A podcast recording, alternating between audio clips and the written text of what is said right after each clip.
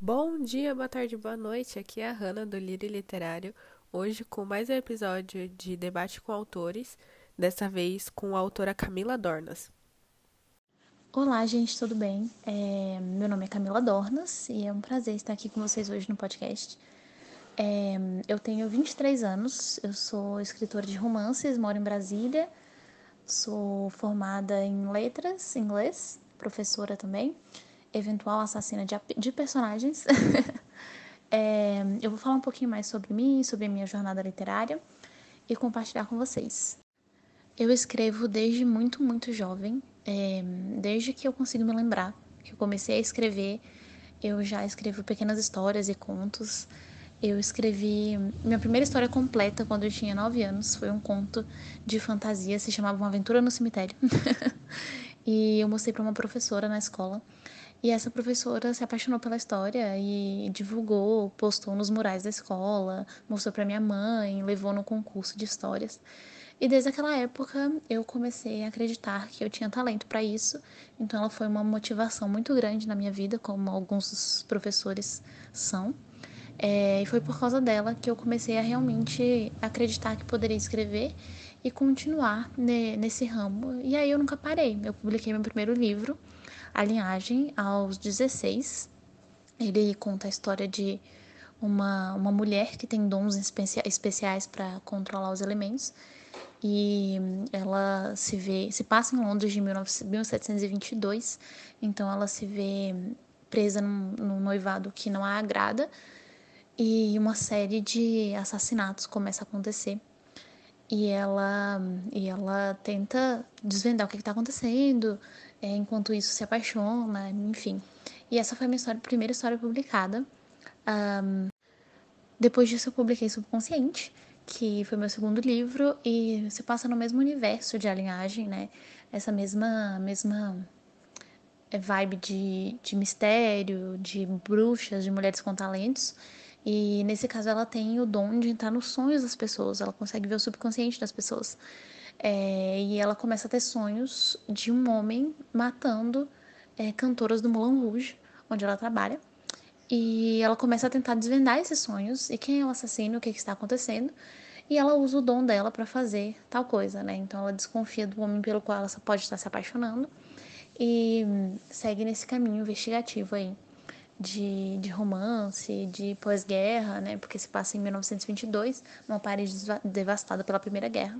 Depois desse, eu publiquei Paraísos Selvagens, que é uma história que se passa na ditadura militar do Brasil. E ele fala da história de uma a filha de um jornalista que passa por maus bocados pelas suas crenças, por querer liberdade, é, e o homem pelo qual ela se apaixona, enquanto ela pensa, em um momento muito ruim da, da vida dela, ela pensa em se matar, e aí esse garoto salva a vida dela e tem todo um mistério a partir de então. O meu mais recente lançamento é o livro 100 Canções para Salvar Sua Vida, e é um livro muito especial para mim porque ele trata de alguns temas muito importantes, como suicídio, abuso, é, depressão. E ele conta a história de uma menina que morreu e deixou uma cápsula do tempo para sua melhor amiga, para que ela conseguisse desvendar o que, que aconteceu com a morte dela, por que, que ela fez o que fez. É, então ela deixa uma cápsula do tempo com algumas cartas, com um iPod cor-de-rosa, com uma câmera e nesse iPod tem 100 canções para salvar a sua vida, que é o que a guia, né? E algumas cartas, seis cartas que a guiarão nessa jornada de descobrir o que, que aconteceu é, para que a Valentina, a melhor amiga dela, fizesse o que fez. Foi difícil escrever esse livro porque eu queria hum, tratar desses assuntos de depressão, suicídio, abuso de uma maneira sensível que não causasse, que causasse o, a mínima quantidade de gatilhos nas pessoas, né? Queria tratar de uma maneira leve, é, mas sem diminuir a importância de se falar sobre. Então, eu tentei manter a narrativa bem leve, bem gostosa de se ler, mas ao mesmo tempo é, falando sobre isso e hum, levando o leitor a se interessar pela jornada da Valentina, pelo que aconteceu com ela então foi um livro super especial para mim. Eu demorei um tempinho mais do que o normal para escrever. É, e eu quis focar na amizade mesmo entre, entre as personagens principais, no perdão, no amor de família. É, apesar de, claro, ter um romance no meio, sim. Uma coisa que eu achei bem interessante em toda a trajetória da Camila foi que desde a primeira história dela sempre tem um quesinho de questionamento, de. Acho que não chega a ser bem uma militância, mas você tá numa narrativa, num romance é, gostosinho de ler, e aí chega aquele momento que a autora fala: peraí, senta aqui um pouquinho que tem um assunto que a gente precisa conversar. E como diria Albert Bandura, tudo que a gente aprende tem uma influência, tem uma interferência do outro. Eu perguntei para ela quais eram os autores que ela tinha como referência, tanto para a escrita dela como para a vida como leitora. Um, eu tenho três autores favoritos na vida, assim, que eu indico para todos. E esses autores são a J.K. Rowling, porque Harry Potter foi a primeira coisa que eu li na minha vida, assim, que realmente me prendeu, que realmente me introduziu a esse mundo de leitura. É a Sarah J. Maas, que é uma autora que está bombando agora, né, fazendo bastante sucesso com a série Trono de Vidro e a série Corte de Espinha de Rosas. E eu me inspiro bastante nela para construir personagens. Eu acho que ela constrói personagens com maestria e consegue nos fazer realmente nos envolver com as histórias e com as mulheres, com as personagens principais dela, que são sempre bem poderosas, bem livres e passam essa mensagem de independência feminina que eu aprecio muito, que eu adoro. É, então ela me inspira bastante. E um escritor nacional que eu amo de paixão e nunca vou cansar de me dizer isso é o, é o Maurício Comide. Ele escreve romances e as histórias dele são sempre histórias que eu leio e fico pensando que eu nunca li nada igual não nunca me dá a sensação de que poderia ter sido escrito por qualquer autor, sabe? É, são histórias que são dele, muito especiais. E eu sou verdadeiramente apaixonada. É um autor aqui de Brasília também, que até hoje eu não acredito que eu consigo, assim, conversar com ele e ter uma relação muito próxima. Isso é, isso é o que é legal sobre autores nacionais, né?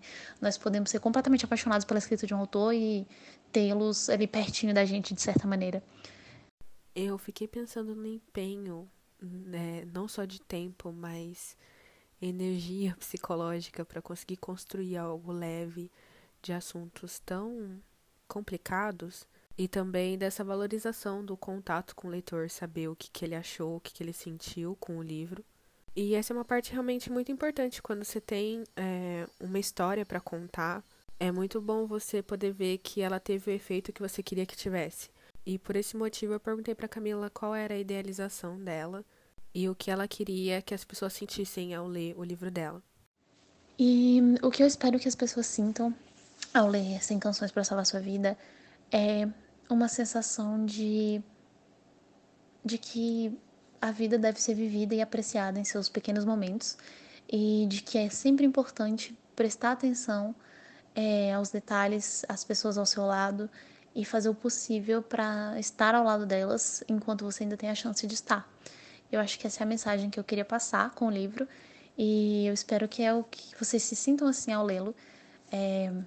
É, como eu expliquei para vocês alguns episódios atrás, acho que no penúltimo episódio, é, essa entrevista já estava gravada e eu acabei me atrapalhando para conseguir editar, conseguir postar.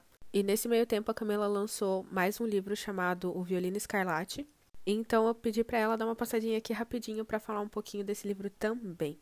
É, o Violino Escarlate conta a história de duas mulheres da mesma família que são conectadas por um violino mágico.